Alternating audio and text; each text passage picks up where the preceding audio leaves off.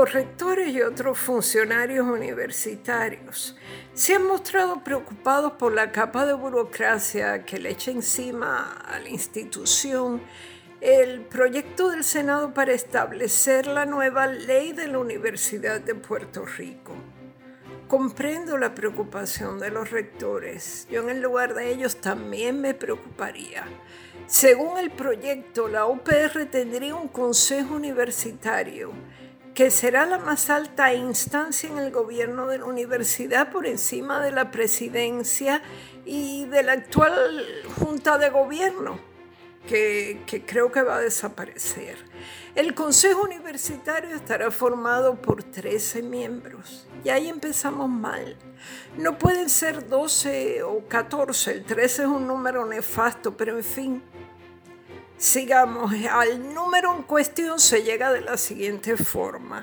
Habrá tres estudiantes, tres docentes con permanencia, dos egresados de la universidad, un representante de la diáspora.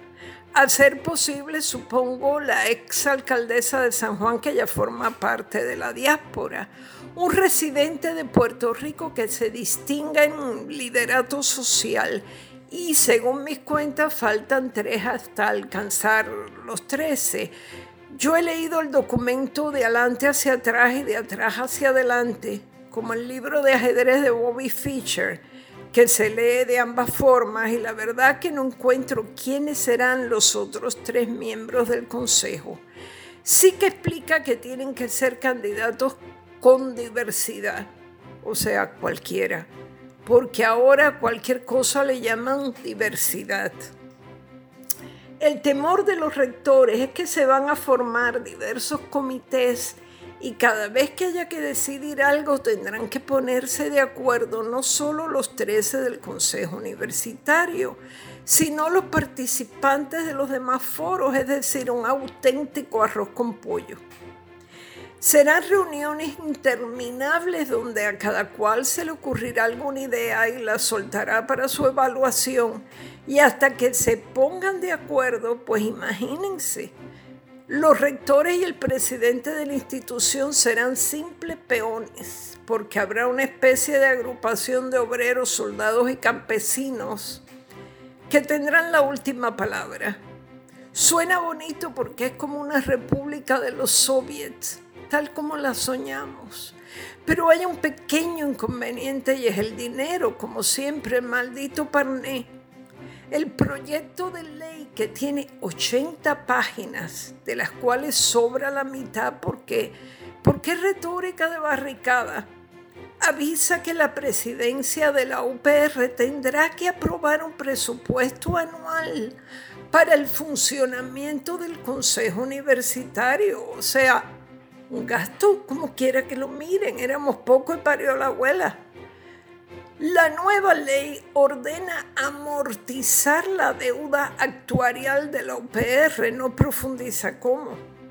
Solo explica que se hará mediante financiación cerrada que protege y garantice su solvencia y perpetuidad. Sí, sí, pero ¿cómo? El que lo desee que se ponga a leer el documento, como me lo he leído yo, y vea que, en el artículo 5 se habla de, abro comillas, financiación pública robusta. No sé de dónde. Este proyecto es un engendro más político otra cosa, salido de manos de políticos que no se dan cuenta del año fiscal que se nos viene encima y que en lugar de, elaborar una pieza innovadora y realista, se están embarcando en sueños de riqueza, hablando de planes médicos comprensivos, cualquier cosa que eso signifique, y nuevos gastos que no dicen cómo van a costear. Es una jerigonza donde todo el metió la mano y así quedó. Alguien quiere quedarse con el control de la universidad, es obvio.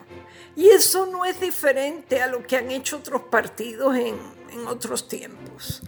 La secretaria de Educación, óiganlo, dirigirá la reunión inaugural del Consejo Universitario, que puede durar, de acuerdo con sus pausas, no sé, dos o tres días.